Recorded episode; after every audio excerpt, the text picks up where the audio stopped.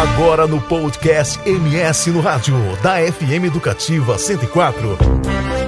Você acompanha a entrevista do dia com os jornalistas Joel Silva e Eva Regina.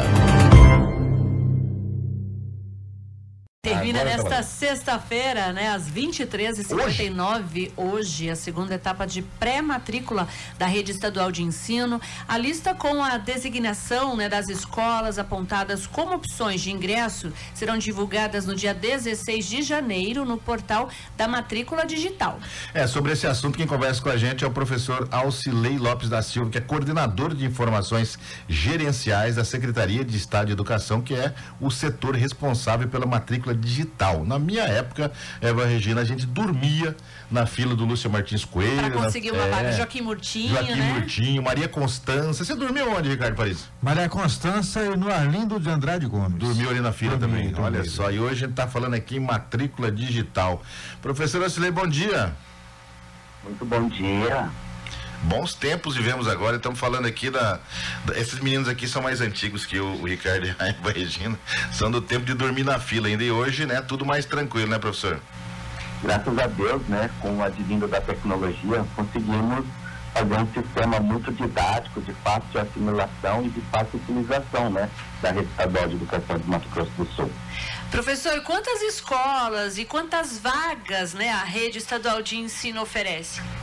A, a rede estadual de educação de Mato Grosso do Sul, hoje, ela conta, conta com 348 unidades de ensino, né? Isso na capital e em todo o interior. É uma, um dado muito bacana que o Estado vem, vem investindo muito em escolas de tempo integral, né?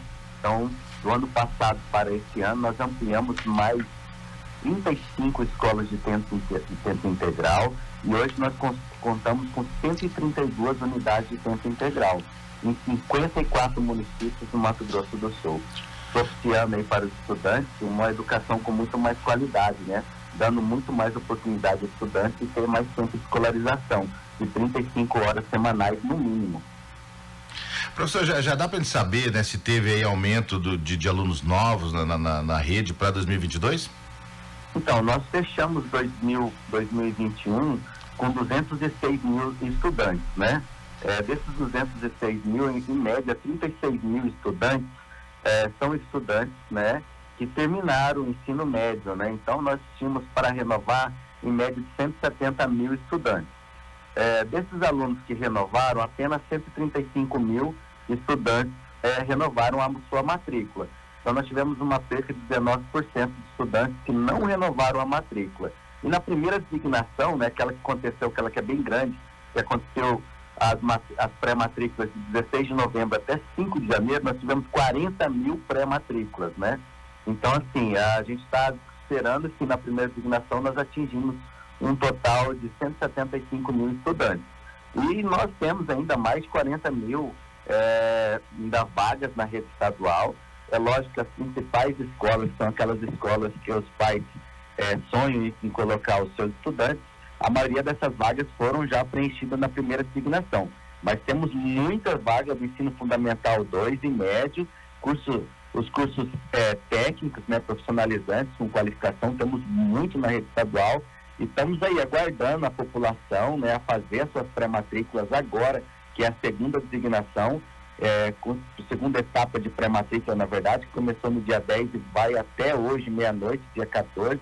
Lembrando que daí essa lista desses pré-matrículas, quem fez agora na segunda etapa, vai ser publicada no domingo. Aí o sistema de matrícula fica fechado. Só volta a funcionar no dia 26 com as vagas remanescentes. São 7 horas e 34 minutos. Nós estamos conversando ao vivo por telefone com o professor Alcilei Lopes da Silva, que é coordenador de informações gerenciais da Secretaria de Estado de Educação. Professor, como é feito esse processo né, de designação dos alunos matriculados? Existem escolas mais procuradas e escolas que, menos procuradas?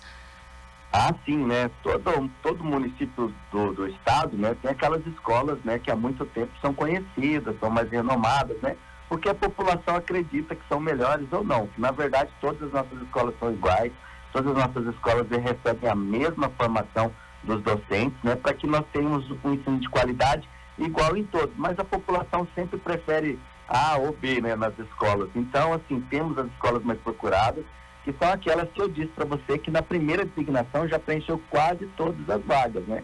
Agora sobram né, as vagas remanescentes nas escolas que eh, não são tão procuradas pela população, mas que têm um ensino de muita qualidade, assim como as mais procuradas.